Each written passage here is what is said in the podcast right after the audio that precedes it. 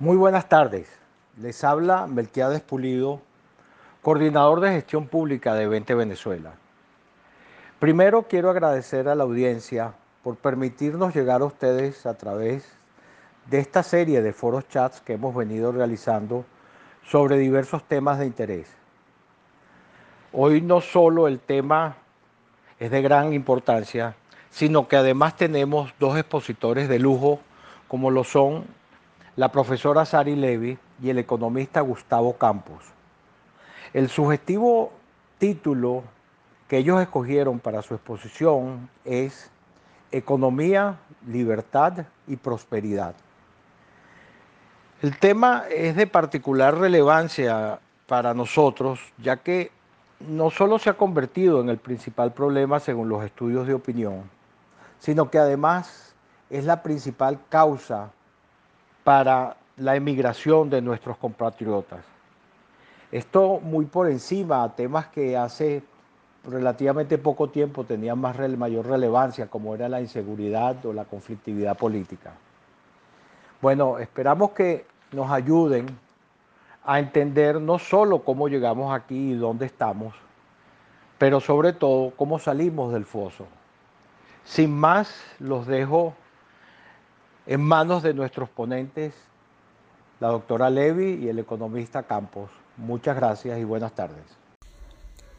Sari Levy Carciente, individuo de número de la Academia Nacional de Ciencias Económicas, donde se desempeña como vicepresidenta.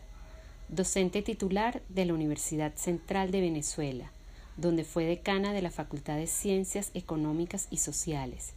Becaria Fulbright en la Universidad de Boston, Centro de Estudios en Polímeros, Departamento de Física, y Visiting Scholar de la Universidad de Massachusetts, Departamento de Economía, responsable de cálculo y análisis de Índice Internacional de Derechos de Propiedad, PRA, Washington, D.C., consultor y asesor económico, posee diversas publicaciones y es conferencista invitada en reuniones académicas y profesionales. Gustavo Campos, economista egresado en el año 2012 de la Universidad de Carabobo, Facultad de Ciencias Económicas y Sociales, FACES.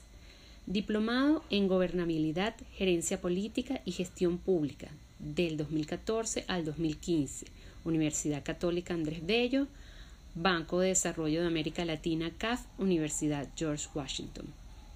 Máster en Gobierno, Liderazgo y Gestión Pública, septiembre 2016 a 2017. Instituto Atlántico de Gobierno IADG, Madrid, España.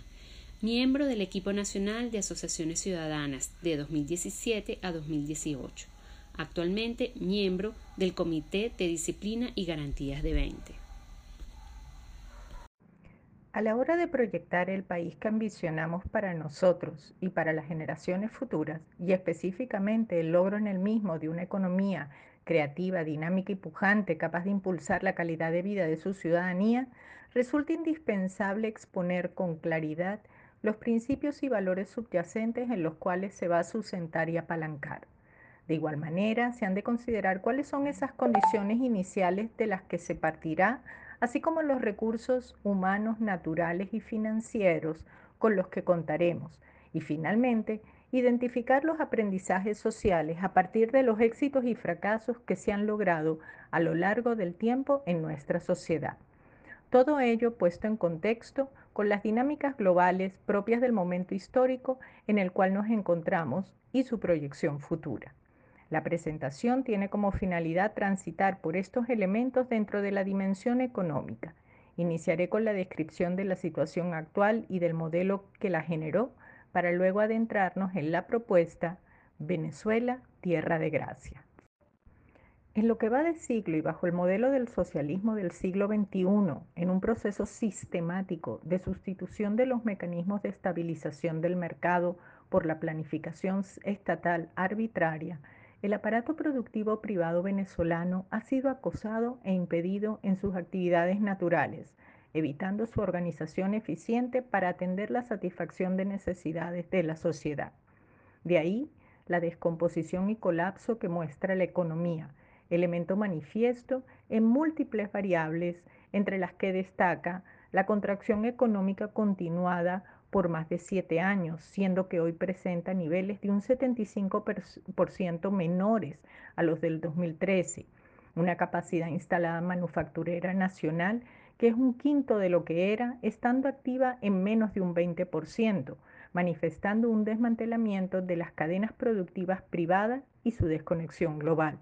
De igual manera, la destrucción de la capacidad productiva de la industria petrolera nacional, con desplome de la actividad de producción y de refinación. El país que se vanagloria de tener las mayores reservas petroleras mundiales ha dejado de ser un país petrolero para ser tan solo un país con petróleo en su subsuelo. Una deuda externa alrededor de los 150 mil millones de dólares y en cesación de pago desde el 2017, mientras las reservas internacionales y en particular las líquidas se encuentran en sus mínimos históricos descontrol y voracidad fiscal, que mantiene déficits estructurales a pesar del incremento y de la, de la, presión impositiva y cuya monetización ha impulsado una hiperinflación sostenida, pulverizando la capacidad adquisitiva interna y externa de nuestro signo monetario que ha devenido en la imposición de facto de un sistema de monedas múltiples. También una política de represión financiera que ha contraído y prácticamente anulada la posibilidad de intermediación y con ello la posibilidad de apalancamiento local de la actividad productiva. Un colapso total de los servicios básicos, los de agua y saneamiento, electricidad, transporte, telefonía e internet, deterioro de la capacidad del sistema de atención médico hospitalaria y educativa, con impacto presente y futuro que implica el debilitamiento en la generación de capacidades de los individuos para enfrentar su futuro y del sistema de creación e innovación en el país. Es decir, un empobrecimiento masivo de la población. El país se encuentra entre las naciones del continente con mayor índice de vulnerabilidad alimentaria y es uno de los cinco países en el planeta con riesgo de padecer una hambruna.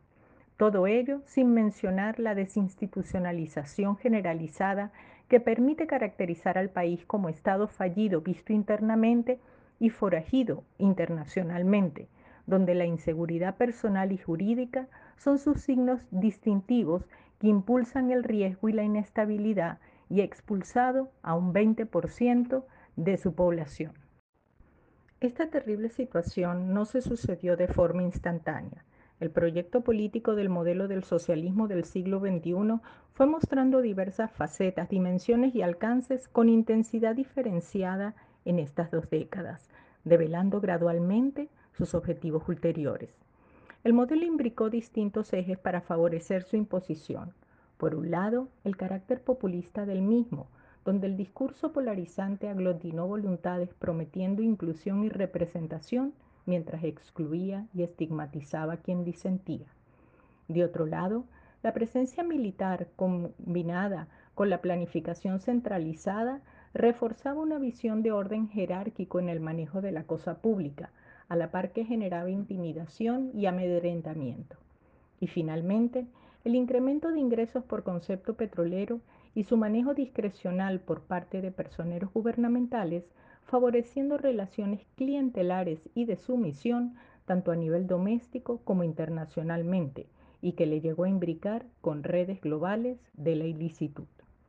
En el plano económico destaca el denominado modelo productivo socialista, que tiene como marco referencial ético-normativo al socialismo, con claro debilitamiento de los derechos de propiedad intelectual, así como el alcance geopolítico del proyecto, siendo que la riqueza energética con la que cuenta el país, a partir de la profundización de los efectos más perversos del rentismo petrolero, se confirmó en componente esencial para el logro de sus objetivos. Asimismo, el uso de controles y manipulaciones de variables fundamentales que han pervertido los incentivos afectando los sectores de producción real, generación de empleo y ampliación de mercados naturales para bienes y servicios generados dentro de nuestras fronteras nacionales. Destacan el control del tipo de cambio, la incidencia en las tasas de interés, el encarecimiento relativo de la mano de obra nacional vía instrumentos legales y regulaciones, y el continuo establecimiento de controles de precio. Juntos suman una serie de distorsiones que han deteriorado las condiciones económicas del país a pesar de un entorno internacional de inflación controlada y altos precios de su otrora principal exportable, el petróleo. En esta última fase, el modelo se plantea la instauración del llamado Estado comunal como nueva forma de organización administrativo-político-territorial que pretende lograr la irreversibilidad del proceso iniciado en 1998, en el cual el valor de la libertad individual es secundario frente a los objetivos del proyecto. Se imbrica así una clara relación entre las esferas política y económica de la sociedad, en la cual la última se convierte en instrumento para el logro de la primera, mientras que la evaluación de los resultados en el ámbito económico pasa a ser secundaria y hasta marginal, siempre solapada por la mirada ideológica y de intereses propios de los grupos vinculados al poder. Es sobre la ruina descrita que se ha de reconstruir la República. El derrotero es una sociedad abierta, libre, de justicia y paz, que tiene como eje central al ser humano, en la valoración que el individuo tiene de su calidad de vida, destacando su acción activa y proactiva en el uso y fomento de sus capacidades, en libertad y con responsabilidad en la promoción de su propio bienestar. Estas capacidades se logran potenciar a partir de una serie de oportunidades en las que destacan la institucionalidad subyacente y su capacidad de generar incentivos virtuosos, así como una serie de bienes públicos y servicios básicos a disposición de la ciudadanía. Estos elementos son los que permiten en el plano económico la creación de riqueza a partir del esfuerzo ciudadano, dejando atrás los modelos dependientes del rentismo sobre las riquezas naturales en manos del Estado. Se trata, pues, de incentivar y favorecer en vez de impedir, dirigir y controlar el esfuerzo individual a través del desarrollo de políticas públicas transparentes y amigables que promuevan su eficiencia dinámica con justicia, equidad y sostenibilidad, impulsando así la innovación y la emergencia de sinergias virtuosas. Es decir, es colocar al Estado al servicio del ciudadano y no a la inversa como ha sido hasta ahora. De esta manera, los principios y valores que orientan la propuesta serían, en primer lugar, la dignidad del ser humano como condición innata, inviolable e intangible de la persona, fundamento de su libre albedrío. En segundo lugar, el fomento y defensa de la libertad dentro del marco legislativo de un genuino Estado de Derecho y de Justicia. Tercero, la responsabilidad individual como condición indispensable para el ejercicio de la libertad en sociedad. Cuarto, la tolerancia a la diferencia, sea esta racial, religiosa, política, filosófica o de inclinaciones personales. Seguimos con la solidaridad como imperativo moral de acompañar a los más vulnerables para su superar su dependencia. La subsidiariedad como principio que permite desplegar la potencia del individuo, de tal forma que el Estado interviene cuando los privados no logran articular respuestas a sus necesidades y no sustituyendo la iniciativa y la responsabilidad que los individuos pueden asumir adecuadamente. Finalmente, y muy importante en, nuestro, eh, en nuestra presentación, una economía libre de mercado como sistema de cooperación y difusión de información social más eficiente, con reciprocidad y el más justo en términos de concepción, producción, retribución y consumo de bienes y servicios. Entonces estamos hablando de un individuo libre, autónomo, responsable y solidario que logra en el plano económico, a partir de la economía libre de mercado, la la mejora de sus condiciones de vida. Los principios fundantes de Venezuela, Tierra de Gracia, están presentes naturalmente en la estructuración de su propuesta económica y tendrá impacto tanto a título individual como agregado. Así cuando hablamos de libertad, hablamos de un individuo libre y responsable, es decir, que en el plano de su dinámica económica le permite la libertad de asociación, que no haya barreras a la entrada a los sectores productivos, a la libertad de elegir, a la libertad de realizar transacciones voluntarias y no impuestas, Esto es lo que permite un entorno y una dinámica económica que favorezca la creatividad y la innovación y estimule la competencia para favorecer al consumidor. Cuando hablamos de subsidiariedad, estamos hablando de un Estado limitado que focaliza su atención en seguridad, en favorecer la generación de servicios básicos, en promover bienes públicos y naturalmente atender prioridades sociales. Estamos hablando de un Estado propio que atiende las necesidades ciudadanas con los impuestos que recaba, de donde se le exige eficiencia y transparencia en su manejo, atendiendo lo que hemos llamado las prioridades de la sociedad.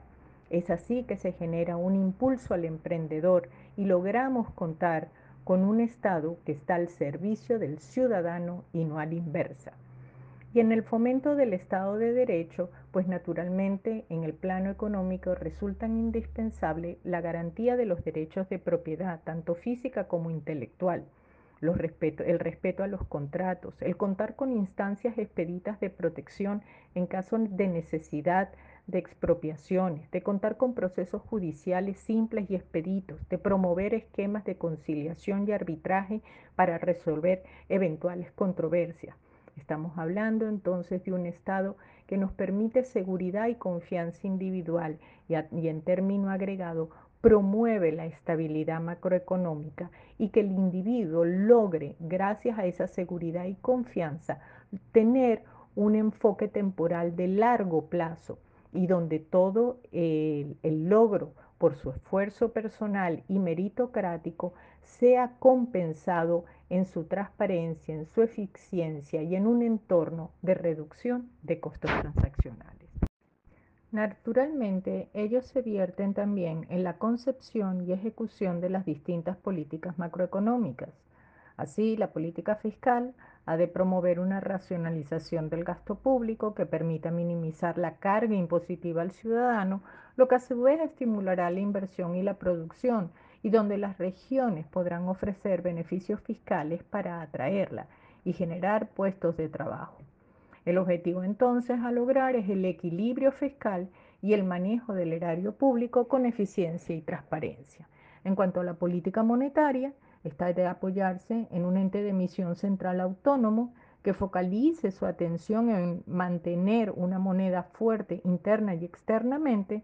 apoyándose en tasas de interés reales para el ahorro, lo que exige a su vez el control inflacionario y un mercado monetario con diversidad de instrumentos, tanto bancarios como bursátiles, que permitan el apalancamiento con tasas competitivas. La política cambiaria deberá orientarse entonces a lograr la libre convertibilidad en un escenario de facto de multimonedas. Este mercado hay que profundizarlo para que sean las fuerzas del mercado y no el impacto de determinados actores quienes definan el precio de la moneda. Será entonces la iniciativa privada, en su afán emprendedor, quien a partir de sus análisis de mercado, riesgos asociados y las distintas vocaciones regionales, estimule y desarrolle la producción. El Estado entonces ha de favorecer para ellas que las mismas se puedan desarrollar y normar y vigilar el cumplimiento de las regulaciones establecidas y naturalmente lograr la debida recaudación tributaria. Las políticas frente a terceros habrán entonces de favorecer la especialización competitiva, así como la integración a las cadenas globales de valor y la atención de mercados potenciales con bienes y servicios nacionales. En tal sentido, han de estar orientados naturalmente todos los acuerdos de integración regional. En síntesis, todo esto nos lleva a una economía de libre mercado, el mercado y no la información privilegiada y opaca, que sea ella, que sea él la fuente de información vital para ajustar por vía de la competencia creativa e innovadora la dinámica productiva. Si bien algunos pueden señalar que existen fallas de mercado, las cuales se han de atender eventualmente, el esquema de la economía de libre mercado nos permite evadir las fallas de Estado, de las cuales se habla mucho menos, pero que generan importantísimas distorsiones por su intromisión en la asignación de recursos para atender las necesidades de los ciudadanos, haciendo el proceso ineficiente y fomentando la opacidad. No podemos dejar de mencionar que la realidad económica global se ha modificado drásticamente con el brote del COVID.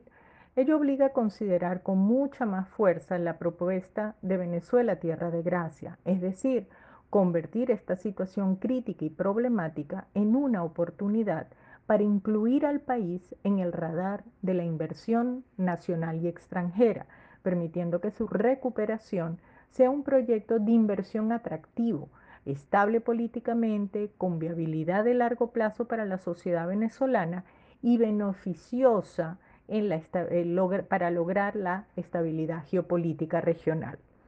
Lo anterior implica hacer énfasis en mecanismos de atracción de inversión privada, nacional o global, desde el mismo momento de la reestructuración de la deuda, así como la activación de sectores productivos, otrora potestativos del sector público o vedados para la inversión privada nacional. Tierra de Gracia se orienta a la única fuente de fondos que no compromete con deudas ni presentes ni futuras, es decir, el capital privado, la inversión directa en sectores diversos, estimulando aquellos de absorción de mano de obra no necesariamente muy calificada. Ello ayudaría también a atender a los sectores más desfavorecidos socioeconómicamente. Y aquí quiero insistir en que no hay mejor política social que una política de generación de puestos de trabajo que además de dar libertad y dignidad al ciudadano, exige bajo esfuerzo fiscal. De igual manera, como resultado del COVID, a las tendencias de la cuarta revolución industrial, resultado del impacto de los cambios tecnológicos por digitalización, desmaterialización, desmonetización y descarbonización, las exigencias de cuidado ambiental y los cambios demográficos, la disrupción de las cadenas productivas mundiales ha impulsado una revaluación de las mismas, con tendencias a esquemas de relocalización, diversificación, regionalización y replicación, cada uno con más relevancia que otro según el sector económico y el tipo de tecnología o forma de producción utilizada. Atraer la inversión en esta etapa implica entonces generar incentivos, incentivos inteligentes y eficientes, porque todos los países se orientarán a hacer lo mismo, considerando, entre otras cosas, a que las empresas no reduzcan sus nóminas y relocalicen sus actividades productivas dentro de sus fronteras. Ya para finalizar, debo insistir en que la propuesta de Venezuela Tierra de Gracia rescata los valores tradicionales de la sociedad venezolana, propia de los valores occidentales modernos, cultura de la que somos parte y nos permite reinsertarnos en el mundo de las repúblicas liberales, reposicionando los valores de libertad y justicia y rescatando al individuo ciudadano como eje central del desarrollo del país. En el marco de Venezuela Tierra de Gracia se le presenta a los ciudadanos venezolanos un modelo de nación inédito en la historia del país, en donde el individuo está en el centro del crecimiento y desarrollo de Venezuela. Esta nueva visión de país se fundamenta en dos elementos claves. Por un lado, en la ruptura definitiva con la idea del Estado tutor de la vida de los venezolanos, y por el otro está fundamentado en repensar al país desde un nuevo paradigma, desde un paradigma basado en una sociedad abierta, en una sociedad libre y en la capacidad de generación de riqueza por parte de su ciudadanía.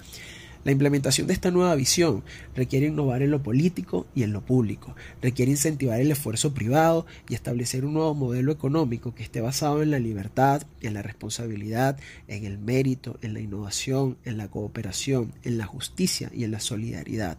El modelo económico que Venezuela Tierra de Gracia plantea se enfoca en el individuo, en su esfuerzo propio, en su mérito y en la búsqueda de su prosperidad material. En este modelo, el mercado está considerado como una institución indispensable para la satisfacción de las necesidades sociales y el sector privado está considerado como un aliado en la consecución de ese objetivo, aprovechando su experiencia, eficiencia y capital en la producción de bienes y servicios de calidad.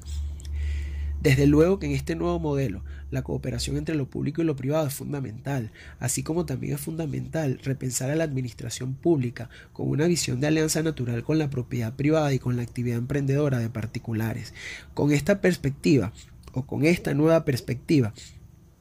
Es necesario aplicar un nuevo esquema de gestión pública más simple y más transparente, que genere servicios públicos con un menor intervencionismo estatal y una mayor acción del mercado, que le permita al ciudadano ampliar su posibilidad de libertad de elección con reglas de competencias que aumenten la calidad y la eficiencia. En este modelo, la federalización es un factor esencial, dado que son las regiones y municipios los que mejor conocen sus necesidades y las potencialidades de los actores locales, que pudiesen llegar a ser aliados naturales en este nuevo esquema de gestión basado en la cooperación entre lo público y lo privado. El modelo también plantea una nueva y sana relación entre el Estado y el ciudadano, en donde el Estado esté al servicio del ciudadano como un aliado que brinde libertad, seguridad y confianza para el desarrollo de su proyecto de vida personal y donde el ciudadano tenga la capacidad de influir en lo público, apoyándose en instituciones que garanticen su efectiva participación.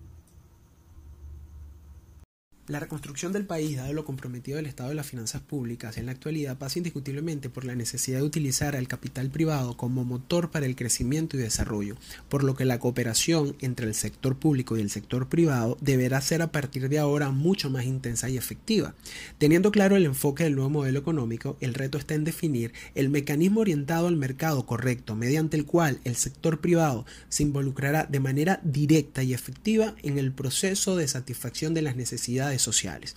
Cuando se habla de la cooperación entre lo público y lo privado para dotar a la sociedad de los bienes y servicios requeridos, es importante definir con claridad tres conceptos clave. El concepto de producción, el concepto de provisión y el concepto de financiación. Cuando nos referimos a la provisión, estamos hablando de la definición de a quién le corresponde la responsabilidad de garantizar el bien o servicio prestado.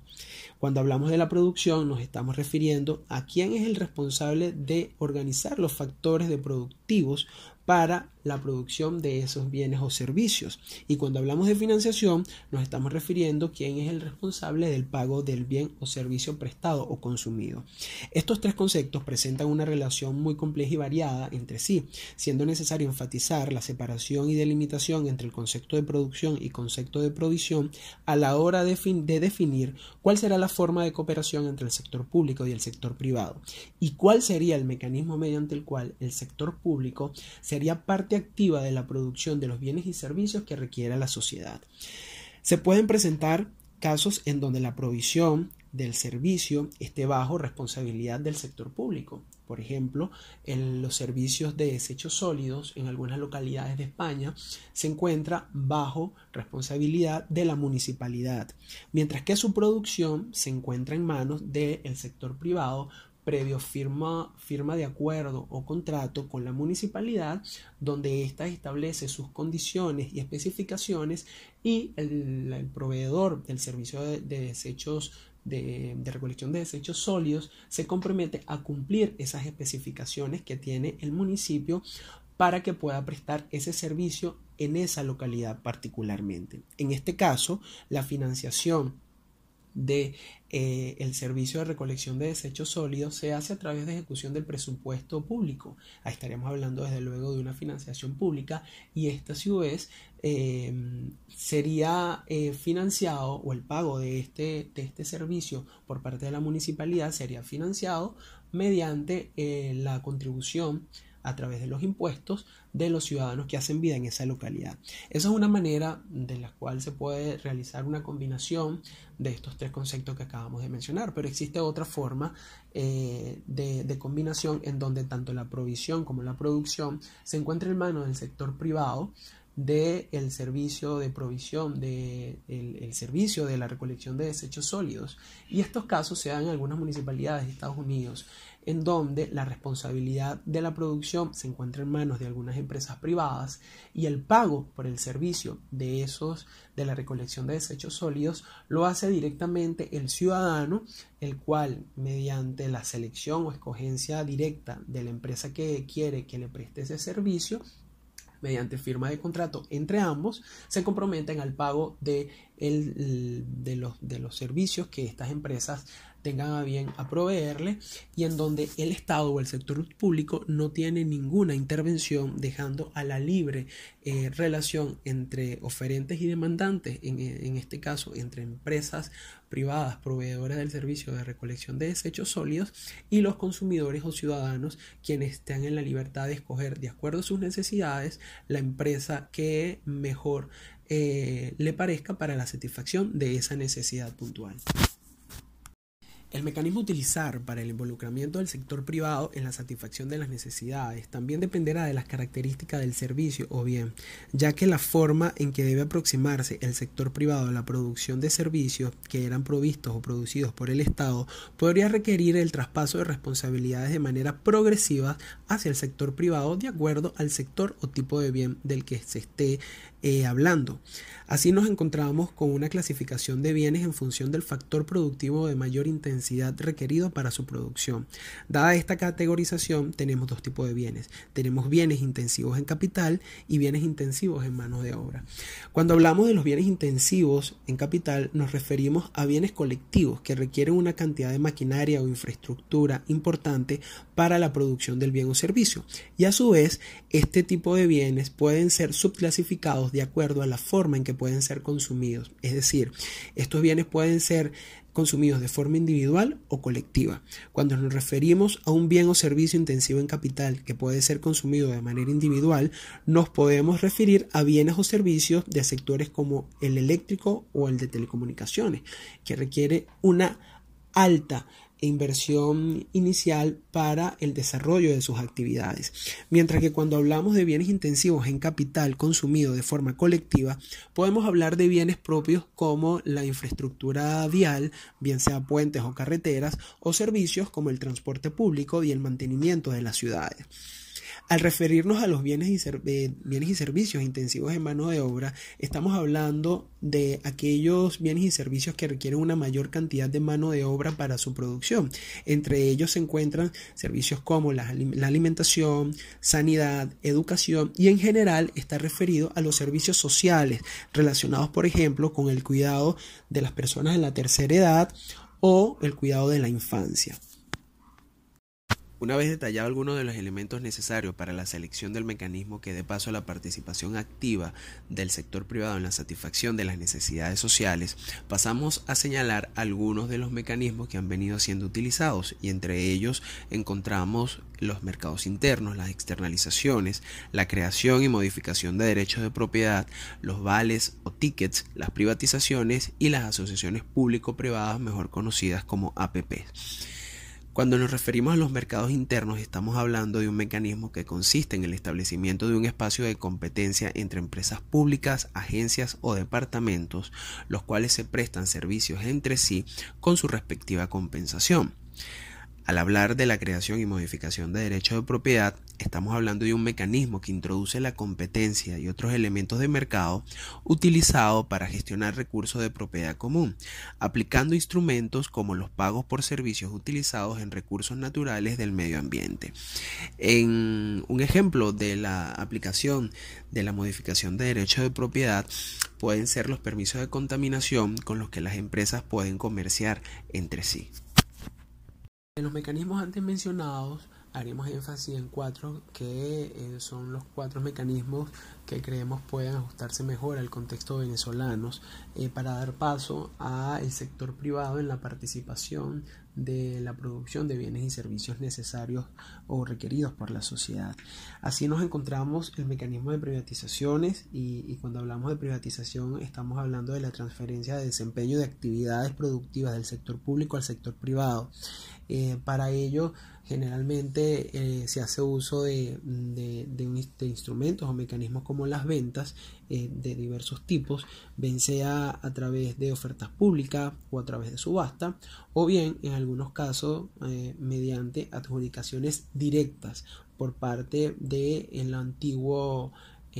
propietario de estas empresas. Así son las formas más comunes de ejecutar este tipo de mecanismos. Eh, las privatizaciones generalmente son utilizadas cuando se trata de bienes intensivos de capital que pueden ser consumidos de forma individual y cuya producción es transferida en parte al privado, mientras que su producción sí es transferida en su totalidad al sector privado. Estamos hablando o, en, en este caso de eh, bienes como la bienes o servicios como la telefonía, el agua, la electricidad y, el gas. Existen otros mecanismos de uso común en las transferencias de responsabilidades eh, productivas hacia el sector privado y son las llamadas externalizaciones o contratos externos, los cuales consisten en la contratación de servicios públicos a empresas externas de carácter privado mediante contratos en concesiones. Las externalizaciones son utilizadas en diversos sectores y tipos de bienes, generalmente en servicios de mantenimiento, de limpieza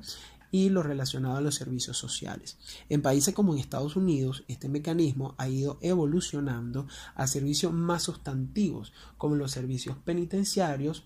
o hasta eh, los servicios de bomberos. Otros ejemplos eh, donde el, uso del mecanismo de las externalizaciones ha, sido efectivo y, son comúnmente utilizados eh, específicamente en algunas localidades de, Estados Unidos tiene que ver con eh, la responsabilidad de la operación de museos, el control de animales, algunos en servicios médicos de emergencia, en la responsabilidad de algunas guarderías o en la responsabilidad de algunos programas para el cuidado de las personas de la tercera edad. El mecanismo de vales o de tickets, por su parte, consiste en la utilización de, este instrumento como forma de pago de bienes y servicios que antes habían sido producidos por el sector privado y ahora eh, los produce el sector público. Y esta transferencia de, de responsabilidades de producción al sector privado le da al ciudadano, al ciudadano consumidor, la libertad de elección del proveedor que mejor le parezca de acuerdo a sus necesidades, preferencias o gustos, generando mayor competencia en el mercado con su respectivo efecto en la mejora de la calidad de los bienes y servicios, así como en la disminución de eh, estos para beneficio de los consumidores. Este tipo de mecanismo es utilizado principalmente en bienes y servicios de los cuales el Estado se reserva su provisión, como en el caso de sectores como la educación, la salud, el cuidado de ancianos, de niños y en algunos casos eh, relacionados también a la provisión por parte del Estado de la vivienda, el cual hacen uso de este mecanismo del ticket o vale. El último de los mecanismos que abordaremos de los mencionados para la inclusión del sector privado en la satisfacción de las necesidades sociales es el de las asociaciones públicos privadas o mejor conocidas como APPs. Este mecanismo se basa en la colaboración mutua eh, durante un tiempo prolongado entre el sector privado y el sector público en el cual distribuyen los riesgos y responsabilidades en la producción de bienes y servicios. Las, las asociaciones públicos-privadas permiten el acceso al financiamiento privado y mitigan la posibilidad de improvisaciones en la ejecución de proyectos, al tiempo que promueven la transparencia en la ejecución de los costos de estos. Las APPs son principalmente utilizadas para la creación, desarrollo, operación y mantenimiento de infraestructura pública, así como en la provisión y producción de servicios públicos. En el caso del el sector de infraestructura, se pueden presentar eh, situaciones en donde el sector privado se comprometa con el sector público a proveer activos de infraestructura por un lapso de tiempo superiores a los 20 o 30 años. Y al terminar este tiempo de contratación o concesión, el activo de infraestructura puede pasar de nuevo a mano del sector público público. No necesariamente ocurre siempre de esta forma. Y en este lapso de tiempo, el privado cobra una tarifa por el uso de esta infraestructura que bien puede ser pagada o por el Estado a través de la financiación pública o por los usuarios finales mediante el, cobro de, tasas o, de, en el caso de, carreteras o autopistas, mediante el cobro de, de, peaje, que son los casos que más comúnmente se encuentran en la aplicación de este tipo de mecanismos relacionados a la infraestructura pública. Estos mecanismos también es utilizado en sectores como la energía, en la construcción de aeropuertos, en la construcción de colegios, de hospitales, en el transporte público a gran escala como ferrocarriles o metros y desde luego en servicios como eh, mantenimiento o limpieza y en tratamientos de aguas residuales. Una vez presentados o señalados algunos de los mecanismos a utilizar eh, para abrirle paso al sector privado en la producción de bienes y servicios requeridos por la sociedad en cooperación con el sector público, es preciso señalar algunos elementos que se consideran importantes para que esa relación sea duradera y efectiva y finalmente puedan llegar a la consecución de los objetivos que no es más que satisfacer las necesidades de la ciudadanía. Estos elementos eh, son elementos como la transparencia, la comunicación real, efectiva y clara, eh, la rendición de cuentas por parte de, tanto los sectores públicos como de los sectores privados que puedan generar a su vez la confianza en la ciudadanía, el respeto a los enfoques y competencias mm, de las partes, así como la obtención de beneficios mutuos, hará que esta relación pueda tener la mayor fluidez posible y poder lograr que se cumplan los objetivos a beneficio de la ciudadanía. Igualmente es imprescindible en, en esta nueva relación público-privada que la información esté disponible y accesible para ambas partes para que sea una relación lo más franca y abierta posible. Asimismo, debe existir una motivación real para el alcance de los objetivos y la cooperación entre ambos sectores para que ambos en términos individuales y en términos eh, colectivos puedan alcanzar los objetivos trazados que desde luego si se logran esos objetivos los beneficiarios finales será la ciudadanía que verá satisfechas sus necesidades de la mejor forma posible mediante una fórmula que promueve la eficiencia, la eficacia y la calidad. Hace unos 10 o 12 años, aun cuando estábamos en el medio de la bonanza de los precios del petróleo, fui invitado como empresario a un conversatorio en la Escuela de Economía de la Universidad Católica Andrés Bello. En aquel momento mencioné que de Venezuela saldría un libro de economía titulado ¿Qué no hacer con la economía? Y lo dije porque en aquel momento se estaban afectando todos los mercados, el laboral, el de los bienes y servicios y los monetarios. Lamentablemente, años después, sufrimos los resultados en materias de inflación, escasez, en las tasas de interés, en las tasas de cambio, en los salarios, eh, en toda la vida social y, económica de Venezuela. La profesora Levy y el economista Campos nos hicieron un recorrido por el proceso de cómo llegamos aquí, dónde estamos como consecuencia de 60 años de socialismo, 40 años de socialdemocracia, que algunos llaman el socialismo vegetariano, y el socialismo carnívoro de los últimos 20 que no necesita mayor explicación. Pero lo más importante es que nos presentan una ruptura histórica a través de una, la propuesta Tierra de Gracia, donde con el respeto a los derechos fundamentales, vida, libertad y propiedad, vamos a construir una Venezuela próspera y solidaria. Bueno, sin más, esperamos leer sus comentarios y preguntas. Muchas gracias. Buenas tardes, mi nombre es Catalina Ramos, coordinadora nacional de Asociaciones Ciudadanas de 20 Venezuela.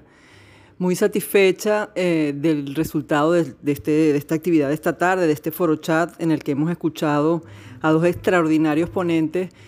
disertarnos acerca del modelo de economía para la libertad en el cual estamos plantando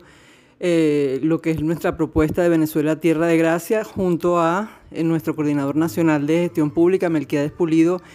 con sus comentarios muy atinentes y acertados. Quisiera transmitirles algunas cosas que percibí en el intercambio y que es importante que no perdamos de vista. siento mucha angustia y, mm, hasta incredulidad en algunas de las preguntas y comentarios que tienen que ver con el modelo que estamos planteando y eh, las dudas con respecto a la crisis y a la situación que actualmente vivimos en Venezuela. No perdamos de vista que estamos inmersos en un modelo que está diseñado para hacer todo lo que ha hecho, para convertirnos en súbditos, para ponernos absolutamente dependientes del Estado y de sus dádivas y por ende someternos a un control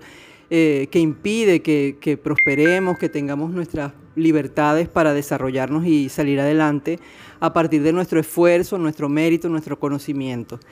El paradigma que nosotros estamos planteando es un paradigma inédito en el país, que nunca lo hemos vivido, el paradigma de la república centrada en el ciudadano